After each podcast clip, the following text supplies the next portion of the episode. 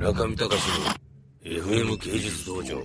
面白いあの話があります。はい。お。あの面白い話。日本では、あのよくあの知られているあの表現はコサックダンスね。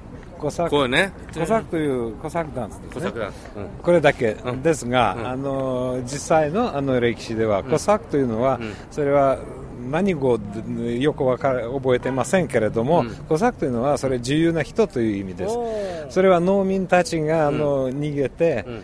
あー自由ななんか村を作って住んでいました、なるほど。それはなんていうあの暴力団みたいなあのちょっと待ってください。生活をしました。自由なんだたけど暴力団。もちろん。もちろん。もちろんそれ法律に従わずに従わずになん自由に。か触りとか自由な生活をしました。それ良かったでも、はい。大体あの国境に沿って住んでいました、それでコサックがたくさんいました、コサックはじゃあヤクザだったんですか？うん、違います、ん。それはヤクザはあの町の中に一般の人たちの中で住んでいます。あーなるほど。でもコサックはあの逃げてこ国のあの外れにあの集中しましてそれ自然的に守りました。それは国に帰るために、うん、それコサックと暴力団じゃなくて自警団じゃないですかそれ。ね。うんうんうん違う。暴力団。いやいや私はうんみたいな生活ですがそれはあんまりなんか培いません。なんか野菜を作らなかった。うん。それパンを全部戦略しました。全部取っちゃった。取っちゃった。はい、ねこういう意味で暴力団でしたが。悪いこともやっていいこともやるとそうです。そうです。両方。です。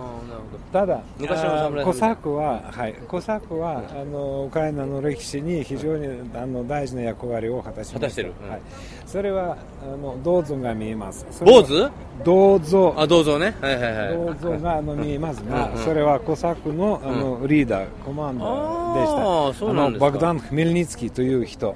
うん。ボルダン・ベルミルニスキ。ーはい。はい彼彼は、うん。あの歴史的にコサックのリーダー、一番有名なコサックのリーダーですが、彼が、あウクライナはあ平らなあの国です、うん。それは国を守ることは大変難しかったんです、歴史には、うん。それ誰でもあの入りました、ん。ポーランドとかリトアニアとか、ん。あの軍隊入りまして、あのこちら戦争をしました、ん。それポーランドとリトアニアに対してうん。戦争をやったのはコサックでした、それ彼は一番有名な人、彼の時に、うん。あコサックはあのうん戦戦争に疲れて、うん。それはロシアと一緒にうん。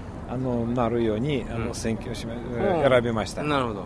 それで、えーコサ彼はボグダン・フメルニツキー、歴史的に非常に有名です、それはウクライナとロシアはあの一つになった。なるほどね。わかりありがとうございます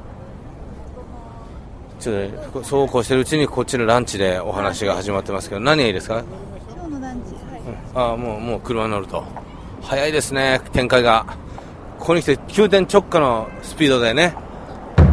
中見隆の FM 芸術道場